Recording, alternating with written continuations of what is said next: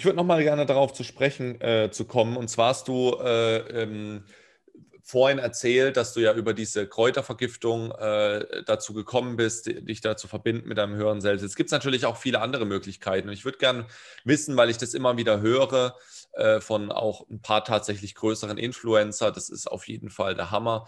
Und ich würde gerne mit dir mhm. ganz kurz in das Thema einsteigen. Ähm, was hältst du denn von diesen, diesen Microdosing-Geschichten oder mit ähnlichen äh, Themen, um, um sich den Weg dahin zu erleichtern? Achso, zum Beispiel sowas wie Ayahuasca oder so? Genau, genau. Das ist zum Beispiel, ich weiß, es ist jetzt, da geht man vielleicht eher nach Spanien dann. Aber mich würde es einfach interessieren, was du darüber denkst, ob du sagst, es ist eine, eine Alternative, weil das ist auch teilweise schamanische oder, oder naturheilkundige Prozesse sind, also die, mhm. die jetzt ja nicht irgendwie aus dem Labor irgendwie was Illegales sind, sondern eigentlich was Natürliches. Findest du, sagst, ja, das ist, das ist schon etwas, was man, was man machen kann? Oder sagst du, nee, mach's nur über Meditation? Ähm, ja, also ich war tatsächlich ähm, bis vor, also ich war ja immer, ich habe noch nie Drogen genommen. Ne? Also ich bin ja wirklich total, total clean. Also ich habe in meinem Leben noch nie Kaffee getrunken oder Schwarztee oder geraucht. Ich war noch nie betrunken. Das heißt, ich habe wirklich Drogen immer abgelehnt, also schon, als, schon von Kindheit an oder als Jugendlicher schon. Im Gegensatz natürlich auch zu vielen anderen, äh, meiner Mitschüler zum Beispiel. Und deswegen war ich immer also wirklich auf Abwehr gegenüber all diesen Dingen, die irgendwie das Bewusstsein so äh, ne, bewusst verändern.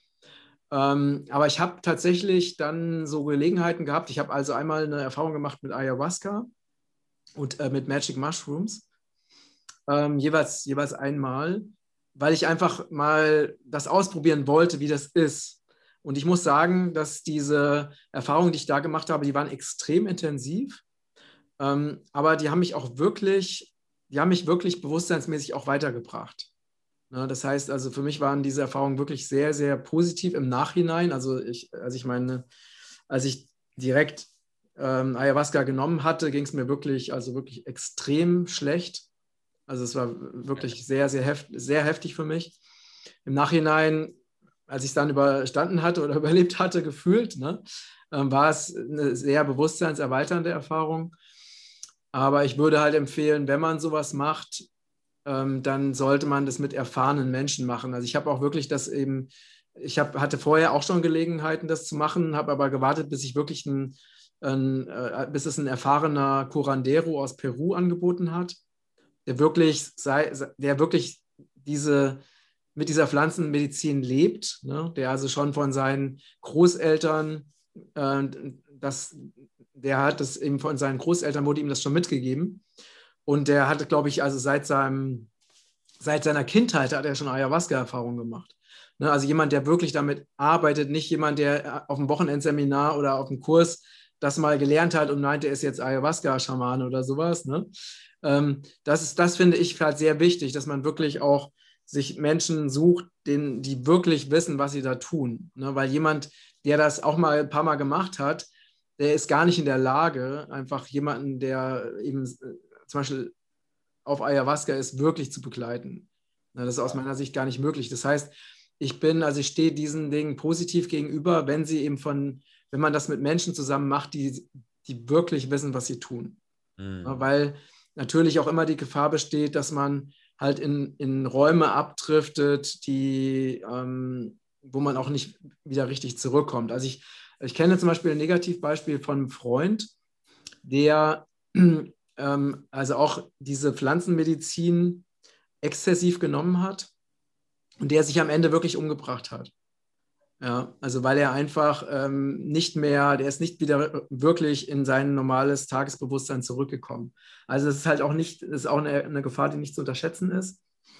Deswegen, also würde ich sagen, wenn, also ich finde es grundsätzlich positiv, aber wenn, dann nur mit ganz erfahrenen Menschen in Begleitung, die wirklich wissen, was sie tun. Ne? Mhm. Und die auch Zugang zu diesen anderen Welten haben und die einem auch auf dieser Reise wirklich auf dieser anderen Ebene auch äh, begleiten können. Wow, okay. Und hast du auch schon Erfahrungen äh, gemacht, vielleicht jetzt nicht du selbst, weil du hast ja gesagt, du hast jetzt Ayahuasca und diese Magic Mushrooms gemacht, aber es gibt mittlerweile dieses Microdosing. Ich weiß nicht, sagt dir das was? Ja, das sagt mir auch was. Ähm, ich, das habe ich tatsächlich auch schon mal gemacht, wobei ich da ähm, keinen, also keinen wirklich spürbaren Effekt gemerkt habe. Ne? Äh, ich habe mal so Ayahuasca-Tropfen auch, die auch von jemandem hergestellt wurden aus, ähm, genau, das, ist so, das sind so Kräuter, ein Kräuterpaar, die so ganz viele Kräuter selbst herstellen. Und da, aber dann nimmt man einfach nur mal so ein paar Tropfen von dieser Essenz, also vom Einschlafen. Und da habe ich aber jetzt keinen wirklichen Effekt gemerkt. Ne? Okay. Okay. Mhm. Ja, weil da geht es gerade ganz, ganz, ganz arg rum in einer bestimmten Szene mit Microdosing, aber tatsächlich nicht mit Ayahuasca, sondern äh, mit LSD, mhm. dass du es halt in so, so ganz, ganz kleinen Mengen nimmst, dass du halt nur diesen positiven Effekt dieser Bewusstheitserweiterung hast und nicht diesen Nacheffekt, dass du danach halt voll den, den ähm, Abfall hast. Und das ist, da mhm. gibt es, gerade weil du Kopangan gesagt hast, gerade in Kopangan gibt es da halt äh, eine sehr krasse Szene, die das halt nutzt, um zum Beispiel effektiver zu arbeiten oder mhm. ähm, äh, sorry, effizienter zu arbeiten oder halt ihre Praktiken, Meditationen besser machen zu können oder sowas. Und da kommt äh, halt sehr viel positive Resonanz, ja, dass halt eben keine negativen Effekte entstehen. Und deswegen fand ich das einfach gerade super, super spannend. Deine Meinung dazu einfach mal. Genau, also was, was ich also noch zum Thema was ich noch zum Thema Ayahuasca sagen kann, ist, dass ähm, Ayahuasca ist, glaube ich, so von meiner Erfahrung her so wahrscheinlich die, vielleicht die kraftvollste Pflanzenmedizin, die überhaupt existiert. Hm. Und ähm, ich glaube, dass, dass, ähm, dass wenn jemand, also natürlich unter den Voraussetzungen, die ich gerade geschildert habe, diese Erfahrung macht, dass diese Medizin, diese Pflanzenmedizin Ayahuasca die Menschen wirklich wieder an ihren Ursprung erinnert und auch an die Verbindung zur Erde erinnert. Mhm. Ich glaube, dass diese Medizin in der Lage ist, so diese ganzen Schichten, diese ganzen falschen Geschichten äh, oder, oder, oder diese, diese falschen Muster und Konditionierungen wirklich ähm, wegzunehmen und die Menschen wieder an, ihr, an ihre wirkliche göttliche Essenz zu erinnern und auch an diese Verbundenheit zu unserer Erde. Und deswegen glaube ich, ist sie eine sehr, sehr machtvolle Medizin, die ich also sehr, vor der ich eine ganz, ganz hohe Achtung habe. Okay, wow. Hm. Ja, bin ich, äh, ich habe ich hab mit sowas noch gar keine Erfahrung, gar keine Berührungspunkte gehabt, nur halt von Hörensagen. Mhm. Und ich bin schon ein bisschen aufgeregt, weil äh, mich das natürlich schon interessieren würde, ähm, weil ich glaube, das könnte auch, so wie bei dir es ähnlich ist, bei mir auch so viel nochmal neu aufbrechen und ähm, zum Positiven sich verändern. Und darum geht es ja schlussendlich. Mhm. Aber mal schauen. Okay, Lass uns mit einem neuen Thema starten. Ich habe da noch etwas, was mich mega interessiert und dann will ich auf jeden Fall mit dir unbedingt noch über das Buch reden. Jetzt bist du ja so in diesem Bereich, so jetzt geht es ein bisschen Richtung Business. Ähm, jetzt bist du in diesem Bereich, hast du ja ein Business aufgebaut. Ne? Du hast ja nicht nur ein Buch geschrieben, du hast ja ein richtiges Unternehmen äh, äh, und bist da ja auch sehr erfolgreich. Ähm, wie, jetzt gibt es ja viele Spiritualität äh, oder esoterische Menschen, tue ich es mal so bezeichnen, die sagen, ja, Geld verdienen in, in dem Bereich ist nicht gut oder das macht man nicht, ist moralisch nicht vertretbar und so weiter. Zum einen, wie siehst du das? Und zum anderen, zweite Frage ist, wie verdienst du denn dein Geld? Also was, sind, was ist das, was du den Menschen anbietest oder wo ist dieser energetische Austausch dort? Mhm. Ja, also zum einen die Geldfrage. Ähm, für mich ist, also es gibt natürlich zwei Ebenen. Ne? Die eine Ebene ist, ich weiß natürlich, dass äh, ne, das, das Geldsystem, wenn man sich mit diesem Geldsystem näher beschäftigt, dann sieht man natürlich auch, wie viel, welche unguten Strukturen dahinter stecken und was natürlich auch an Leid durch dieses Geldsystem produziert wird. Also das ist mir natürlich sehr bewusst. Ne, auf der anderen Seite habe ich mich irgendwann entschieden zu sagen, für mich ist, ich sehe Geld einfach als Energie, als ein Tauschmittel und wenn ich eben viel Geld habe, dann habe ich auch viel Möglichkeiten, Gutes zu tun. Und ich sehe das jetzt eben, dass äh, dadurch, dass wir nun mal eine gewisse Größe erreicht haben, ähm, können wir auch bestimmte Dinge machen und sind dadurch auch ein bisschen stabiler, als wenn wir noch als ganz am Anfang, wo wirklich, wo ich jede, jeden Euro einzeln umdrehen musste. Ne, das heißt, wir haben natürlich mehr Möglichkeiten. Ne, oder zum Beispiel, wenn ich jetzt sage, hey, was weiß ich, die Kamera ist kaputt, ich brauche einfach eine neue Kamera oder mein MacBook ist kaputt, was im Moment der Fall ist, ich brauche ein neues MacBook, was ja auch nicht ganz günstig ist, dann ist es kein Problem, mir ein neues MacBook einfach zuzulegen, damit ich einfach sinnvoll weiterarbeiten kann. Das heißt, so eine, äh, wenn wir eine finanzielle Fülle haben, haben wir auch eine gewisse finanzielle, also wir haben ja auch eine Freiheit dadurch. Ne? Plus, man kann auch sehr viel Gutes in der Welt bewirken, nämlich zum Beispiel Regenwald zu schützen, was wir ja sehr, sehr intensiv machen. Das heißt, je mehr Geld man hat, desto mehr Gutes kann man auch für die Welt tun, in Form von Regenwaldschutz, in Form von ähm, Naturschutzorganisationen unterstützen oder eben äh, Na Natur aufkaufen und dadurch nachhaltig schützen. Ne? Ähm, oder tolle Projekte in die Welt bringen.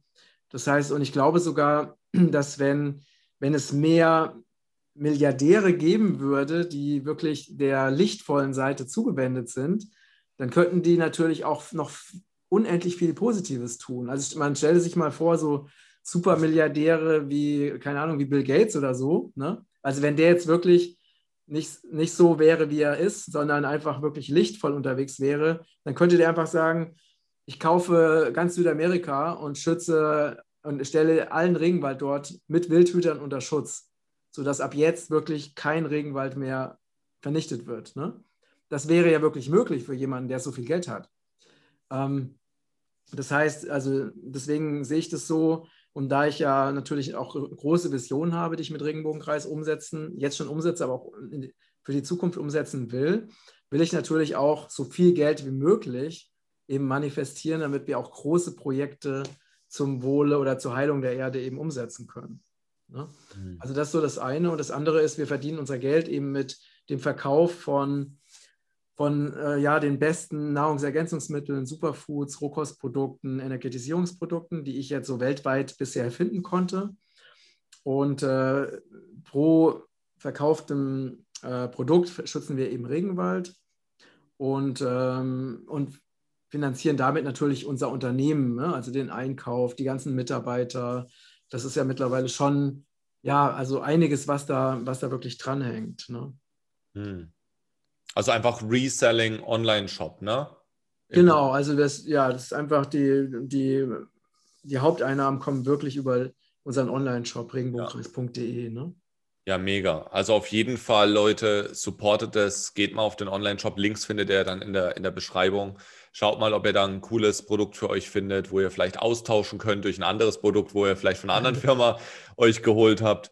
Und äh, ich habe da vielleicht noch nach dem Podcast ein, zwei spannende Investitionsprojekte für dich, Matthias, zum Thema Regenwald. Ähm, was ich ganz cool finde, das will ich später mit dir mal teilen. Äh, und jetzt lass uns mal ein bisschen über dein Buch sprechen. Jetzt ist es soweit. Reise in die Freiheit, wie ich in der Wildnis den Sinn des Lebens fand.